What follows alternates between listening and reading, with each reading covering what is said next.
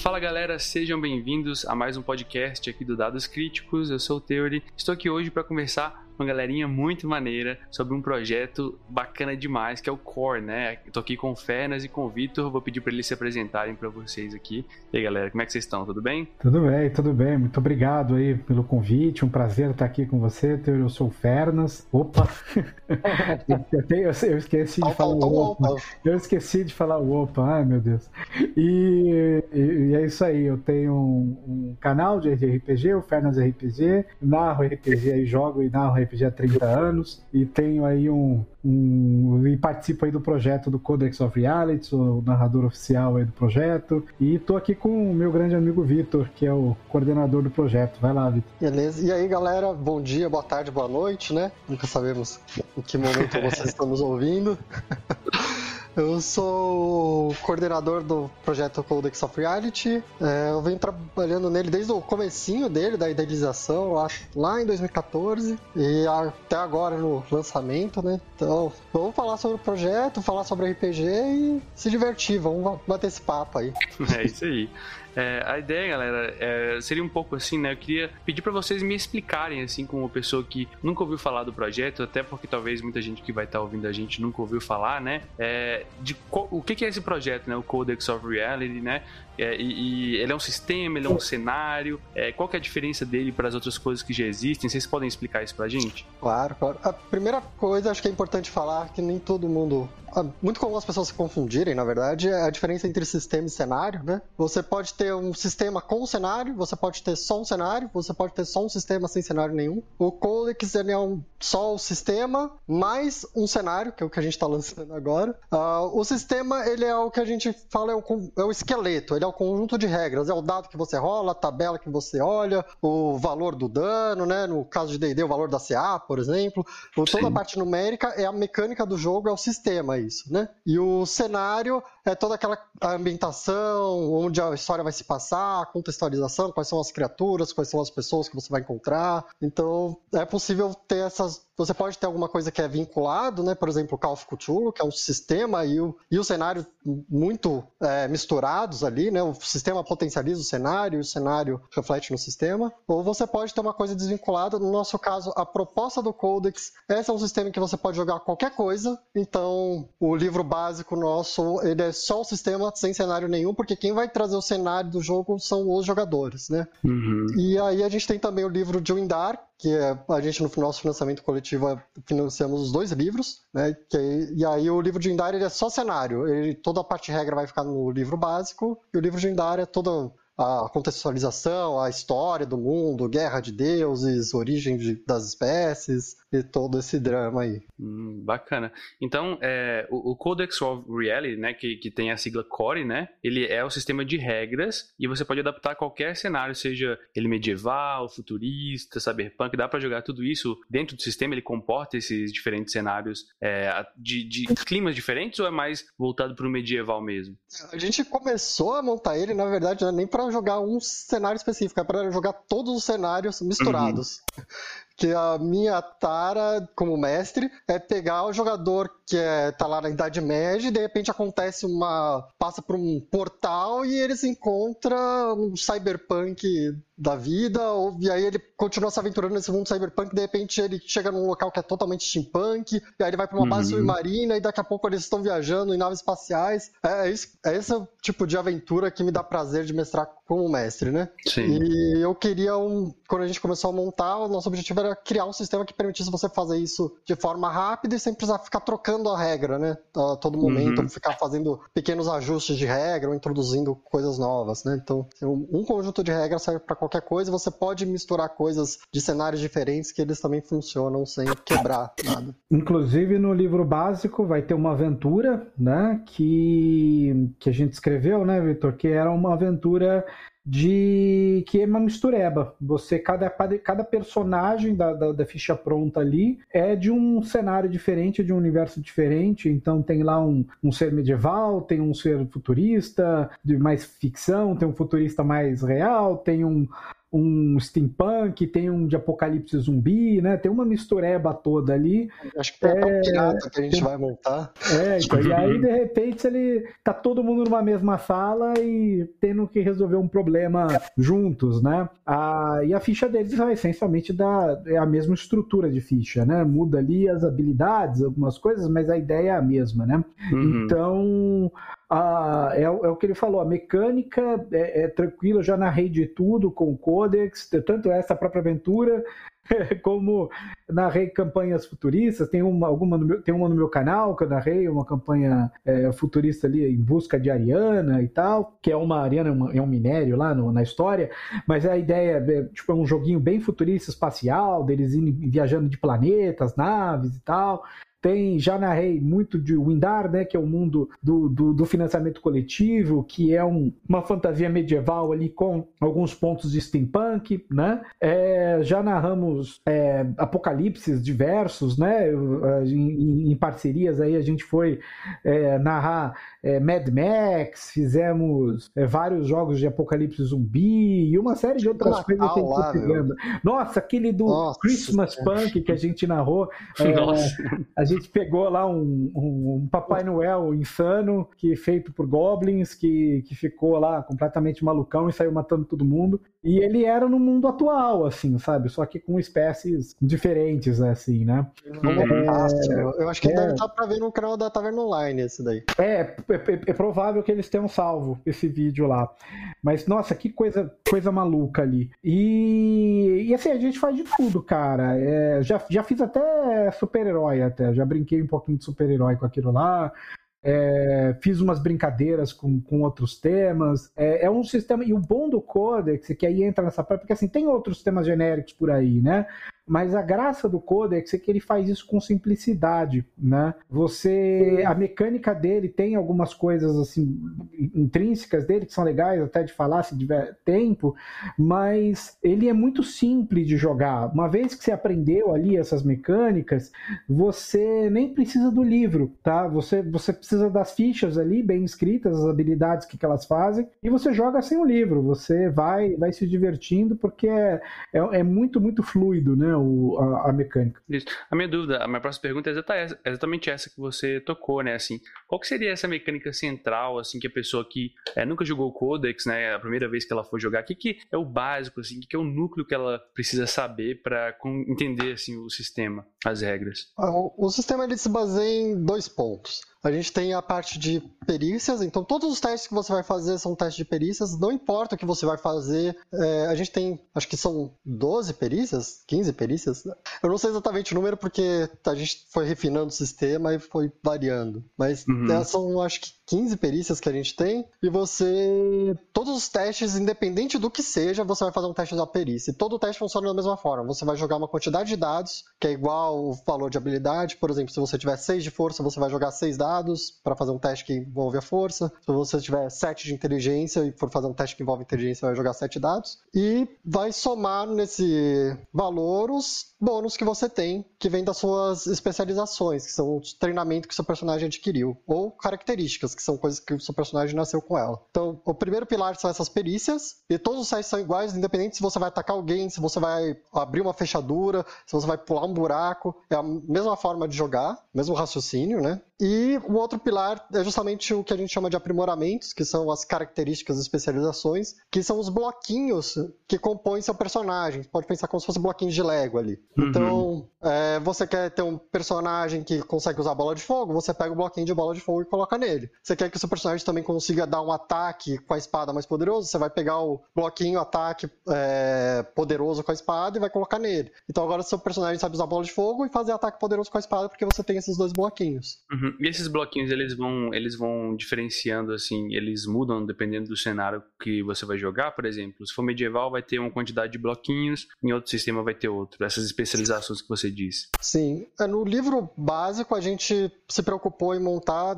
que a gente chama de escolas, né, para ajudar até em organização visual das pessoas, né, e na compreensão, ficar mais didático dessa forma. A gente montou as escolas de forma a contemplar a, as principais construções de personagens que as pessoas costumam ter, né, gostam de fazer, e permitir você jogar em qualquer cenário. Mas aí vai de cada mesa, quando na hora que vai compor um cenário, por exemplo, ah, no meu cenário eu não quero que tenha magia, magia é algo extremamente limitado. Então o mestre pode ir lá e falar, ó, essas escolas não existem nesse cenário, a gente só vai trabalhar com essas escolas, né? Uhum. E aí, uhum. quando você monta o seu cenário, você também faz essa seleção. No Entendi. livro de Windar vai ter outras especializações que não estão no livro básico, por exemplo, né? Que aí vão trazer novas habilidades que são habilidades que só existem em Windar, né? Entendi. É muito bacana. E é, quando você falou de jogar os dados, né? Ele, o sistema ele trabalha com quais tipos de dados, né? É, é, parece uma pool de dados, né?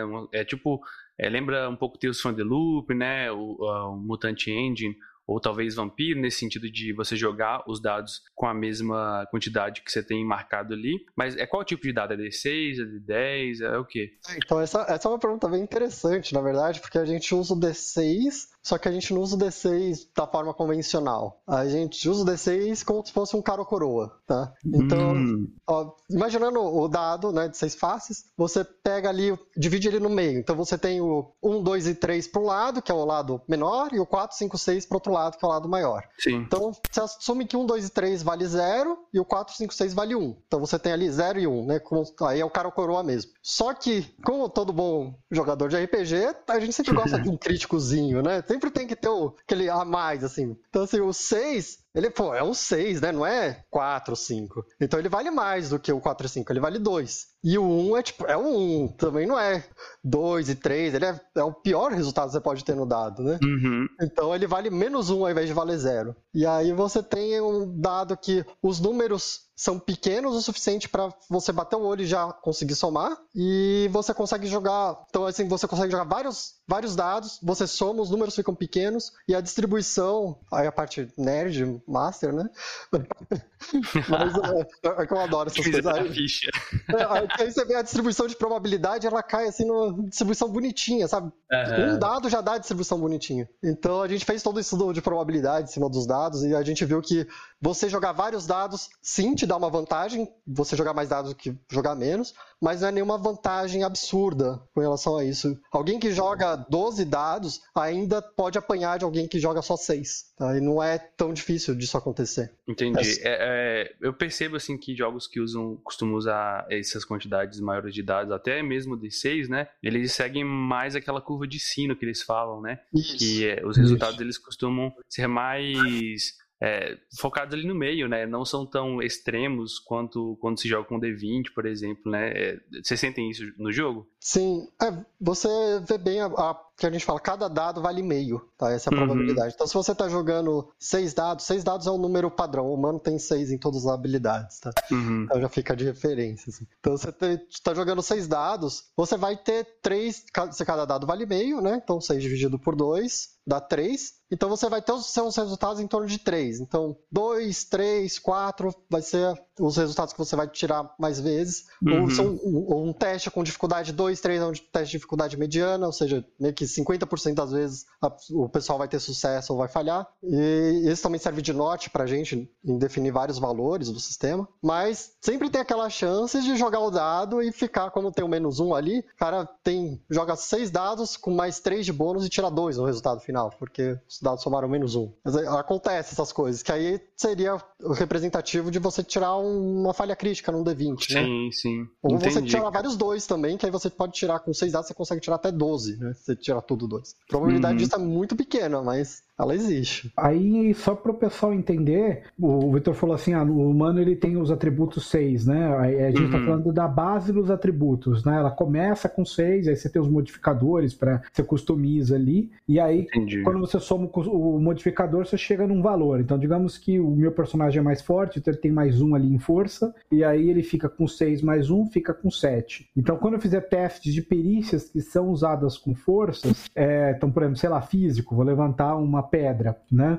É, eu vou rolar sete dados, porque o meu, meu minha força é sete, então eu tenho sete dados é, core, né? Dados, dados do core aí, né? Esses dados de seis convertidos. E aí, digamos que eu tire ali três, né? Nesses dados. Então o resultado foi três, eu vou passar ou não no teste, dependendo ali da, da VD. Mas digamos que eu sou um cara que treina bastante, eu fico levantando peso todo dia e eu tenho ali meu, meu músculo, então eu tenho uma. Eu, eu gastei pontos ali no meu personagem para melhorar essa minha perícia, então eu tenho bônus ali naquela perícia, que é o meu treinamento. Então é mais um, mais dois, mais três, digamos que seja mais dois. Então na prática, nesse teste aí, eu tinha sete dados e no final da rolagem eu somaria dois pontos, né? É, então de três saía cinco, né? Então é meu, meu número já seria cinco. O que explica uma perícia ela pode ser melhor do que uma outra que tenha mais dados naturais ali. Afinal, é o, é o quanto você treina, é o quanto você aplica ali no seu. Vale um, enquanto dado ali é, vale meio, né? E o que acontece na, na ideia é que a maioria dos testes, ou você testa contra uma dificuldade, ou você testa com é, do, do, do, rival ali para se defender. E aí, digamos que eu acerte ele, né? Que meu ataque corpo a corpo for superior ao, ao reflexo dele. Aí entra na, na parte de dano, né? E, e, e PV e tudo mais, né? Que, que você questionou. O, o dano a gente faz que ele é fixo pela, pela arma, eles são valores ali do, do sistema, né? Então, assim, ah, o dano do pedaço de pau é, sei lá, dois, entendeu? Ele vai lá e vai dar, é, vai dar um dano normalmente ele é um dano contusivo também, ele tem uns detalhes que depois a gente pode explicar, mas é assim, você vai lá e bate, dá um dano X ali no, no inimigo e o inimigo vai perder ali é, da energia dele, né? E, só que se você tem um sucesso muito grande, o seu ataque é muito superior à defesa do inimigo, isso vira um crítico, né? Então, e aí você dá um bônus naquele dano, né? Por ser um, uhum. por ser um crítico. Então, se você, por exemplo, rodou 10 no seu teste de ataque, né? Você tirou 10 ali, só jogou vários dados com bônus e tal, e o outro jogou a defesa, jogou apenas 5, é, 4, né? A diferença superou 5 e ficou igual ou maior do que 5. Aí vira-se um crítico, né? E o seu dano vai ser, provavelmente vai ser dobrado, vai depender da arma, né, Victor? Mas ele Sim, normalmente ele é, ele normalmente ele a maioria das armas dobram, né? Mas algumas uhum. são um pouquinho diferentes. Então é, tem essa, esse aspecto, né? E aí, só que o legal desse sistema é que você tem três formas de morrer, né, Vitor? E que aí entra no, no aspecto da energia. Ah, mas, né? Tem três formas de matar os personagens. Exato. Então é bem interessante isso. Sim. É, então, então vou emendar aí. A Fernanda já falou um pouquinho do dano, né? O dano vai afetar o seu PV, os seus pontos de vida. É importante falar também, você, durante toda a campanha, você treina, você melhora a sua técnica, uhum. mas o seu corpo, a gente presume que você está no seu auge físico. Tem alguns ajustes que você pode fazer para se você for jogar com uma criança ou com alguém idoso, tem algumas compensações que para fazer, aí, só que aí já entra na parte de regras avançadas, né? Mas o, o, padrão é, presumimos que você está no seu auge físico e mental, e então você não, não melhora a sua força. A sua força é aquela e acabou. Você não melhora a sua inteligência. A inteligência é aquela e acabou. Você ganha mais conhecimento, então você vai melhorar seu conhecimento. Você uhum. vai melhorar seu físico, você está melhorando sua técnica para levantar as coisas, né? Você está melhorando sua técnica de combate. Então aí você ganha os bônus, mas os seus valores não mudam. E a mesma coisa serve para os pontos de vida, por exemplo. Você começa com uma quantidade de pontos de vida e é aquela quantidade de pontos de vida que vai até o final do jogo. Então, conforme você vai ficando mais poderoso, seus pontos de vida continuam iguais. A diferença é que você consegue se defender melhor e você tem recursos para comprar equipamentos que te ajudam a te proteger melhor, né? Uhum. Mas ainda assim, você tá lá no nível épico, chega um Goblin com uma faquinha e te dá uma facada, ainda vai doer, sabe? É uma facada. Ainda. Entendi. É. Nesse sentido, vocês podem, vocês dizem, vocês conseguem dizer que o jogo, assim, de certa forma, ele pode ser bem mortal ou ele, ou ele é mais heróico, assim? Como que vocês classificariam dessa forma? Ele é mais a gente tem uma pegada mais mortífera mesmo. A uhum. gente até acabou incorporando no sistema, que é uma mecânica que a gente viu em outros sistemas, que a gente achou bastante bacana, que é, é uma mecânica de pontos de realidade, que a gente chama, né? Ou vai ter no D&D como pontos de inspiração, no Fate tem os pontos Sim. de destino, né? Elas têm suas diferenças, mas o, a pegada é a mesma, né? Você ganha esses pontos de realidade por interpretação de jogo, né? Ou por recompensa completando uma quest, né? Acabou um arco de história, o mestre vai lá e distribui um ponto de realidade para cada um. E você usa esse ponto de realidade, é o chorinho dentro do sistema. É, quando, quando alguém vai lá e te ataca e te acerta, né? Que o, o Fernandes falou, o cara atacou, tirou 12 no dado, você foi se defender, tirou 3 no dado. Putz, fui muito mal, né? O cara vai me destruir aqui com esse golpe, né?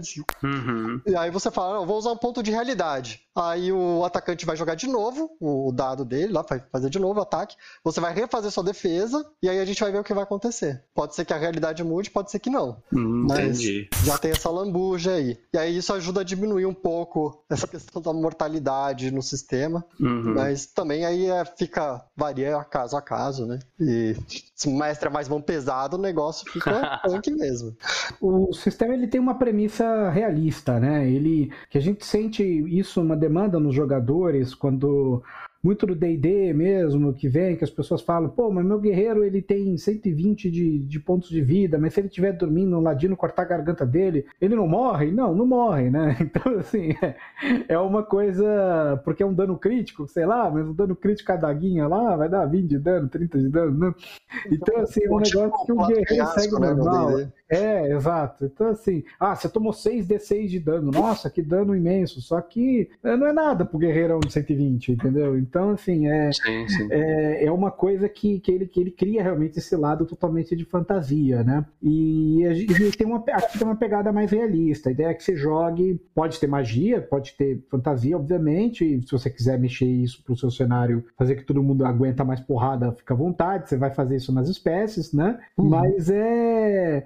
Mas o ponto central é que a mecânica ela é mais realista e, e, e acaba sendo mais, mais mortal na, na prática prática, né? Uhum. E aí tem mais. Mas não é nem. Mas normalmente não é nem pelo PV que a galera morre, né? Às vezes a gente morre no PV, mas normalmente de outras formas, né? Pelo menos a primeira morte não, não cai no PV, a primeira vez que é. a galera cai. Porque a gente tem, além do PV, a gente tem o estresse e a sanidade. Né? Então, no, o estresse, ele representa quanto de esforço físico ou mental, né? Quanto de esforço o seu personagem aguenta. E aí o estresse ele é dividido em duas partezinhas. Ele tem o estresse normal, que é, são, representa o esforço normal de você, pensando num guerreiro bem treinado, se ele fizer um ataque a cada 10 segundos, né, brandir a espada ali, defender e tal, ele está dentro do que ele foi treinado para fazer, ele consegue ficar um período longo fazendo esse tipo de atividade. E aí, só que se por algum acaso é, você queira no seu turno, tá? Não tem limite de ação no turno. O limite de ação é quanto você aguenta fazer. Né? Então, se você fala, quero atacar cinco vezes no seu turno, mestre, posso?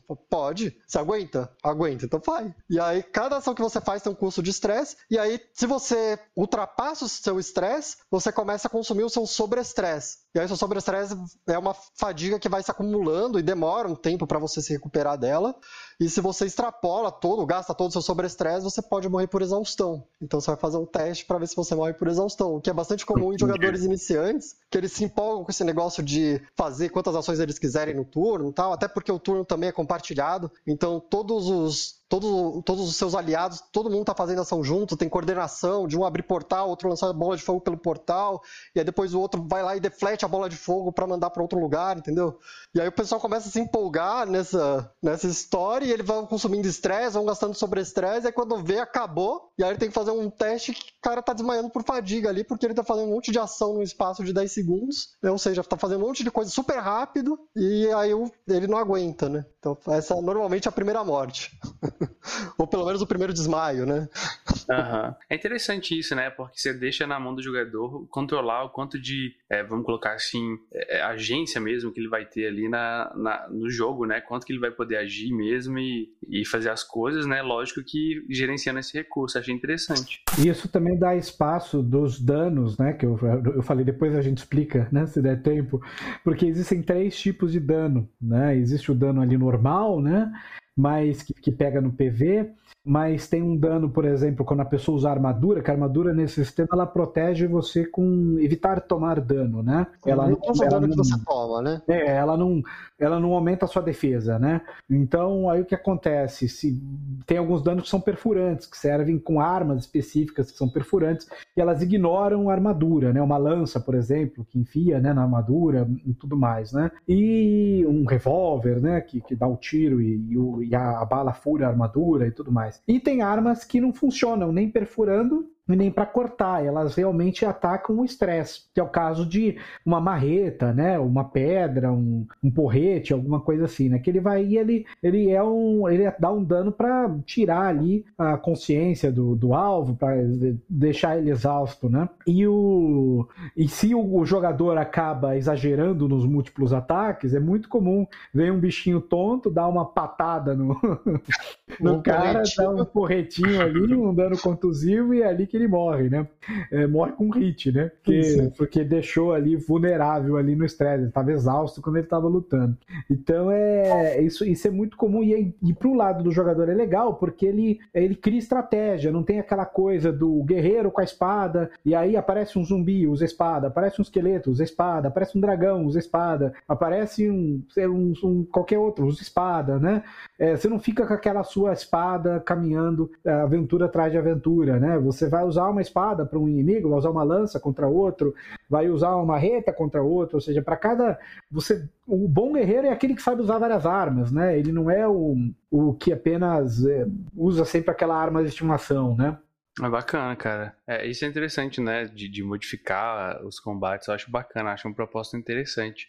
É, é vocês falam, podem falar pra gente um pouquinho, assim, né? Explicar um pouco sobre como é esse cenário também, né? Do que vocês vão lançar, que estão lançando agora? Ah, claro. O, o, o cenário de Windar, ele é um cenário fantasia medieval, entre aspas, né? O Fera já falou um pouquinho que tem uma pegada um pouco steampunk, mas a gente buscou trazer espécies, a gente não usa o conceito raça, até porque biologicamente a gente acha errado esse conceito, são espécies mesmo, né? Não, não dá para falar que um homem sapo gigante é da mesma espécie que um guaxinim pequenininho, né? Que são, são as espécies do, do livro. Então, a gente traz as espécies clássicas também, que é o, tem os anões, os anões, eles sim têm a, a coisa do steampunk bem consolidada neles, máquinas a vapor, escavação, tudo, essa questão tecnológica, eles não têm tanta aptidão com magia, mas a parte de tecnologia tecnologia eles têm muito bem desenvolvida. Aí a gente tem também os humanos, é, que sempre tem que ter os humanos também. E os humanos, eles não são nativos de Windar, eles vieram de uma outra realidade, a mando do deus da ganância, para tentar dominar toda a região. Eles falham nesse plano de dominação, mas eles acabam se instalando ali em Windar e assumindo a parte de comércio, porque eles vêm em ilhas voadoras, eles têm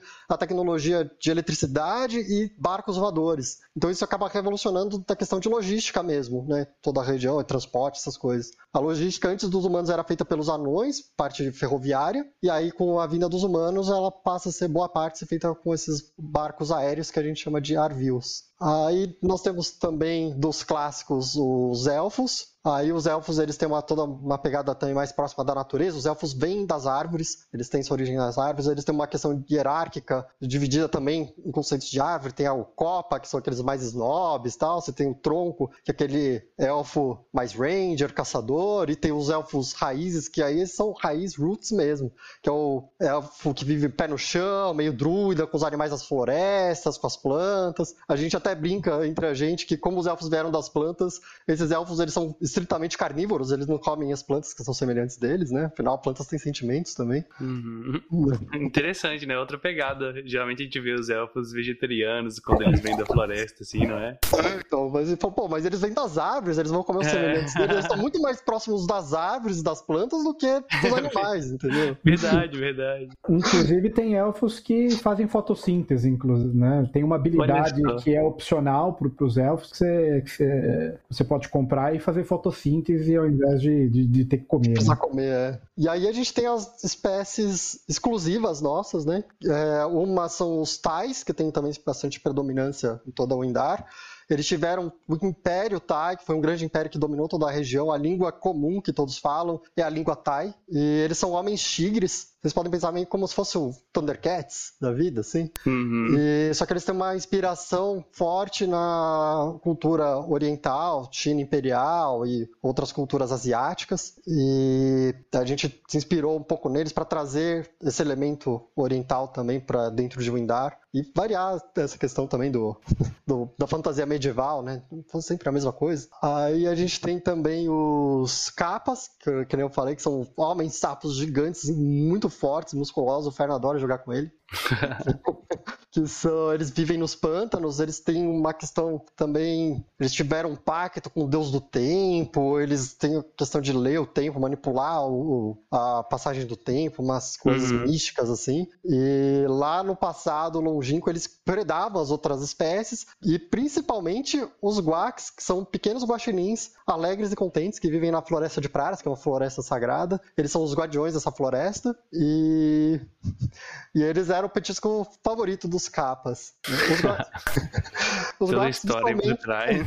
Sim. Os Goks visualmente vocês podem pensar como se fosse o Rocket Raccoon, assim, na identidade visual. Até uma curiosidade, porque eu lembro até hoje, quando saiu o trailer do Guardiões das Galáxias, que a gente virou pro Johnny, que é um dos nossos, dos nossos parceiros aí que tá com a gente até hoje também.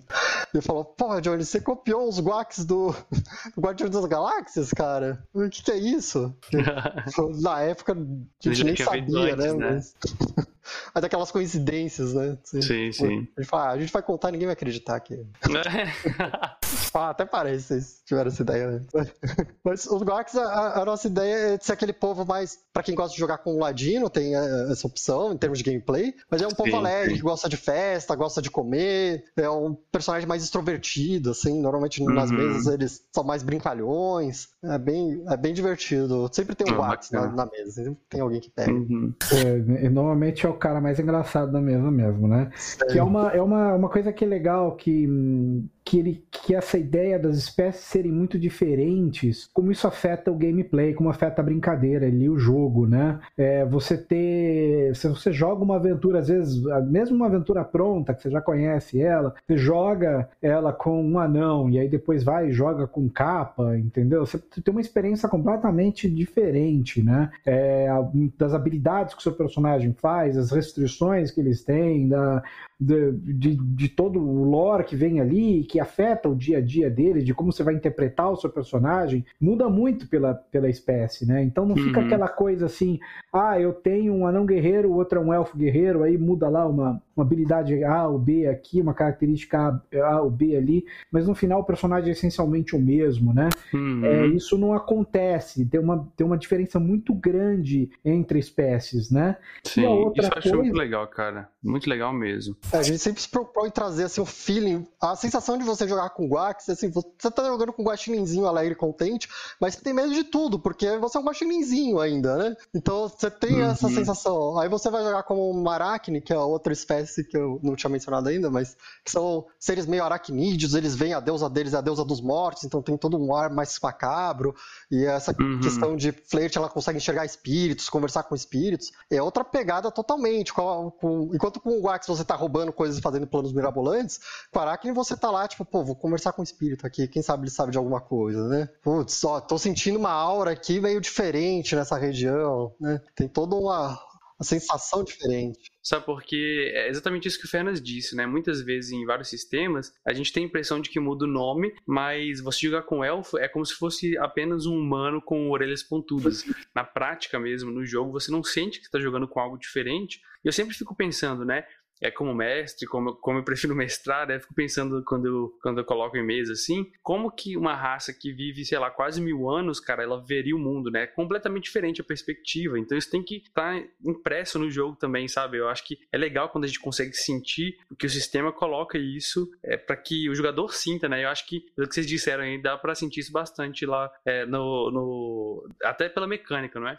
Com então, essa foi uma preocupação nossa quando a gente estava desenvolvendo o sistema, porque uma das coisas que incomodava bastante a gente era justamente a gente pegava um sistema que falava que você podia jogar qualquer coisa e de fato você podia jogar qualquer coisa. Você podia ser o que você quisesse, porque todas as coisas eram jogadas do mesmo jeito. A mecânica era igual, independente do que você era, então você podia ser o que você quisesse, porque a mecânica é a mesma, né? E a gente. Uhum. Nossa, isso incomodava muita gente, sabe? Tipo, pô, a sensação de eu estar jogando com espírito de um cacique não pode ser a mesma sensação do outro que tá jogando com um robô é, futurista, né? Uhum, assim, tem que ser. A, a, mecânica tem que refletir a, a minha história, né? E, a, e, aí, por isso, a gente, essa construção de bloquinhos a gente adotou justamente para isso, para você, usando. Você escreve sua história, e aí você olha para os bloquinhos e fala, tá, quais bloquinhos se encaixam, montam esse personagem aqui, esse desenho que eu fiz da minha história, né? Uhum. Eu acho que deu para entender aqui já de uma forma, não sei se precisa falar isso, mas acho que é legal de falar é que o sistema ele é sandbox, né? Ele é caixa de areia. Então, o que que acontece? Ele não tem classes, né? A gente fala guerreiro, mago, isso, mas é mais uma visão de arquétipo, né? Do que que seria a ideia do personagem, né? Porque na prática, na prática, você compra habilidades, né? Com seus pontos, você tem pontos para que você tem, que o narrador define quantos pontos você tem para fazer seu personagem. Se você tiver poucos pontos, você é um iniciante. Se você tiver muitos pontos, você é um cara mais é, experiente, né? E você vai usar esses pontos para comprar ali a sua espécie e treinar suas habilidades. E aí é muito fácil de você. Ah, você é um guerreiro que solta bola de fogo, entendeu? Você é um cara que usa uma espada e solta bola de fogo. Então, você constrói o personagem no jeito que você quiser isso torna mais um efeito é, único, né? Porque quando a gente fala no sistema, os sistemas que usam classes, eles, eles, eles cortam muito a customização do personagem, porque você tem ali uma série de opções no primeiro nível, mas depois nos outros níveis você não tem mais opções. Você basicamente escolhe entre um ou dois, duas opções que tem é, a cada nível que passa, ou então você muda a sua classe e o jogo fica uma loucura ali nas regras, né? Uhum. E aqui, como não tem classes, você tipo, vai comprando suas habilidades, a regra nunca muda, você não fica se preocupar em restringir é, coisas por efeitos de mecânica, e, e ao mesmo tempo é, você tem sempre todas as opções nas suas mãos é, para o que você quer fazer, né? Você vai ganhando o seu XP e você vai, que não tem níveis, né? Você, você ganha XP naquilo que você pratica, naquilo que você executa. Então, se o seu personagem, toda campanha, toda sessão, ele chega lá e solta uma lábia na galera, ele provavelmente vai ficar bom na lábia, né? Porque ele vai ganhando XP na lábia e vai e vai upando ali, né? Se você é um cara que sempre sai pra porrada, você vai é, ser bom na porrada, entendeu? Então são. E sobrevive, né?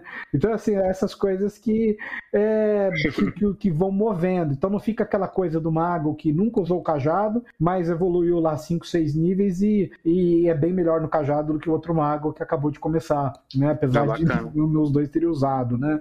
Então, assim, uhum. essa ideia das classes permite que você nunca vai ter, mesmo quando são dois da mesma espécie, ah, dois anões com arquétipo de guerreiro. Mas eles são completamente completamente diferentes, né? Porque um guerreiro vai ali focar no machado, o outro vai ser um martelo, e, e aí um vai ter um pouco mais de artes, às vezes ele vai tocar ali um instrumento musical, o outro vai é, vai ser um artesão, vai saber construir coisas, e aí, porque ele vai usar as perícias de forma diferente. Então, no, mesmo no começo ali da ficha, você tem dois anões guerreiros, mas eles são bem diferentes um do outro, né?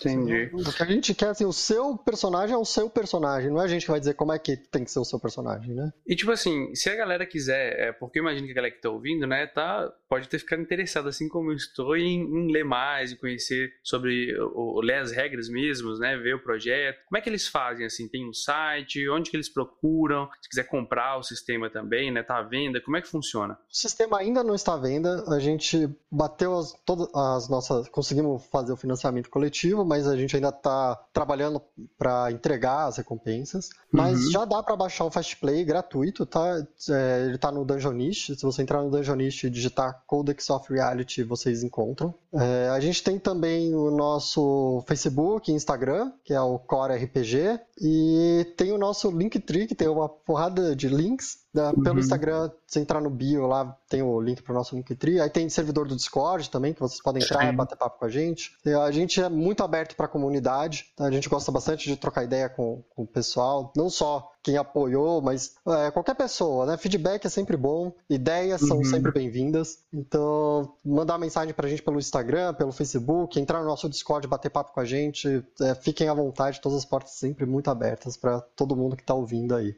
E a gente tem uma Twitch. Uhum. Ah, é, tem a Twitch, tem a Twitch. É, a gente tem uma Twitch que é, a gente faz o bate-papo com a comunidade, joga com eles, é, joga com, com, convidados e, atualiza também todo o pessoal sobre como está o andamento do projeto, aí desde que é, bateu as metas e fechou o financiamento uhum. coletivo, e a gente atualiza todo mês, ó, oh, esse mês a gente fez isso, isso, aquilo, a gente está pendente isso aqui, a gente vai, vai trabalhar nisso no, no, nesse mês, né? E, e, avançando, como é que estão lá o, todos os, os anexos, né, que a gente está fazendo, então os dados, o amigurumi. É, então a gente está tá trazendo isso. E se você não, não comprou, não participou do financiamento coletivo, vem falar com a gente no Discord, vem acompanhar a Twitch, que é, você vai ficar por dentro do projeto, vai ver como é que funciona o jogo, vai eventualmente acompanhar aí até jogar com a gente. E aí pode ser que lá na frente, ali na, no início do ano que vem, quando a gente for lançar o, o conteúdo todo, né? Aí vai abrir pré-venda, vai abrir tudo, aí vocês vão poder comprar, obviamente, o, o, os livros, né? É bacana, cara. É interessante demais que vocês tenham esse, esse contato com a comunidade, né? Exatamente porque é, mostra um cuidado, né, com, com esse feedback do público que está acompanhando o projeto, que está interessado. Isso eu acho muito importante, principalmente é, em um jogo que foi é, apoiado pela comunidade, né? Que, que bom que vocês conseguiram financiar esse, esse projeto é, pelo Catarse, né? E a galera tá, tem se man, man, é, mantido ativa, né? Procurando saber, jogando, né? Então, muito bacana. Eu vou deixar esses links todos que vocês é, me falaram, do Linktree, da Twitch, é, do próprio projeto, é, tudo aqui na, na descrição do, do podcast, tá? E queria, pra gente encerrar aqui, né? Abrir um espaço para talvez um, um recado final que vocês gostariam de dar, alguma coisa que vocês querem falar, um jabá, qualquer coisa específica aí, é, fique à vontade, né? E também agradecer pela, pelo espaço de vocês, assim, de, de virem aqui, é, doar seu tempo para falar um pouco sobre o projeto. Acho sempre bom a gente bater esse papo, ter essas conversas, galera. Ah, imagina, eu, a gente que agradece de você estar tá recebendo a gente aqui, gravando com a gente. É, é sempre, pra gente é muito importante estar tá presente, né, nos meios, aí falando do nosso projeto e trocando contato, trocando ideia com todo mundo do meio. A questão da comunidade é algo que sempre foi importante pra gente desde o começo do sistema. É, se a gente não tivesse. Se a gente não tivesse em contato com a comunidade, eu nunca ia conhecer o Fernas, por exemplo. De recados, já falamos dos links, era só agradecer mesmo pelo espaço aí.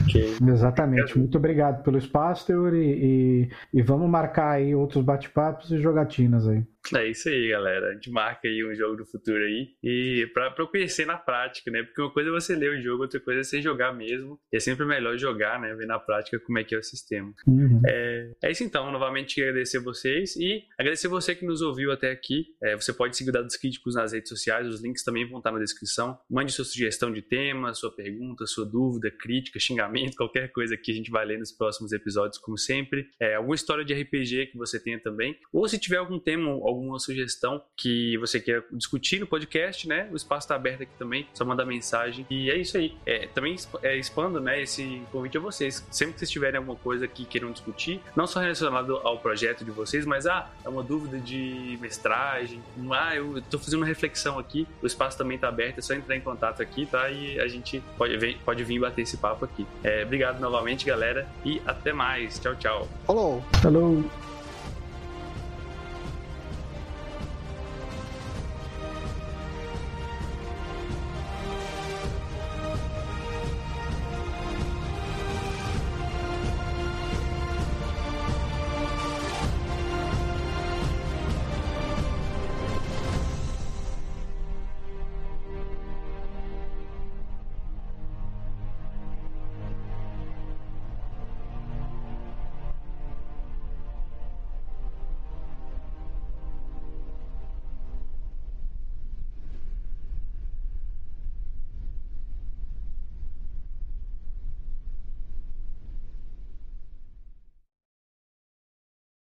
Este podcast foi editado pelo Dados Críticos.